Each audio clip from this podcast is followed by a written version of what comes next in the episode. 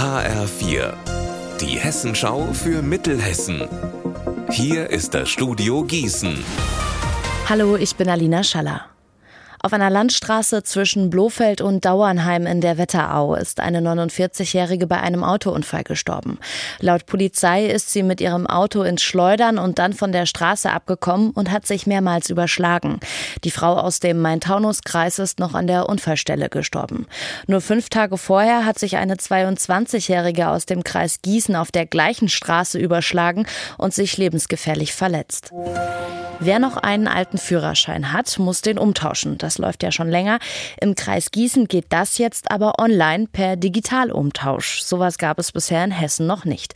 HR4-Reporter Marc Klug, wie läuft das denn ab? Das läuft alles über die Internetseite vom Landkreis Gießen. Wer einen alten grauen oder rosafarbenen Führerschein hat und den umtauschen will, kann dann Folgendes tun.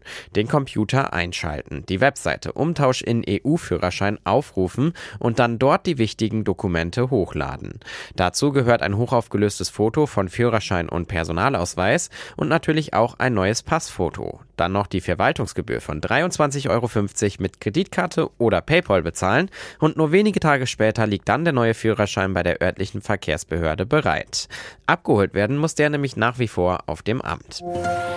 Das 21. European Elvis Festival in Bad Nauheim. Das beginnt zwar erst wie immer Mitte August, rund um den Todestag des legendären King of Rock'n'Roll Elvis Presley, aber ab heute gibt es die Tickets im Vorverkauf und die sind ja immer heiß begehrt. Mein Kollege Markus Nahloch mit den Infos. In diesem Jahr gibt es auf dem Festival nicht nur Live-Musik, Elvis-Imitatoren, Mode und Autos aus den 50s. Zwei Menschen, die Elvis gut gekannt haben, besuchen das Festival in Bad Nauheim. Background-Sängerin Estelle Brown und sein Bodyguard Sam Thompson. Elvis Presley hatte zwischen 1958 und 60 seinen Militärdienst in Friedberg geleistet, gewohnt aber hat er in der Kurstadt Bad Nauheim. Unser Wetter in Mittelhessen. Heute da wechseln sich Sonne und Wolken ab bei uns in Mittelhessen. Dazu haben wir in Marburg und auch in Wetzlar um die 18 Grad. Am Abend und in der Nacht bleibt es bewölkt und morgen kann es gebietsweise immer mal wieder regnen. Ihr Wetter und alles, was bei Ihnen passiert, zuverlässig in der Hessenschau für Ihre Region und auf hessenschau.de.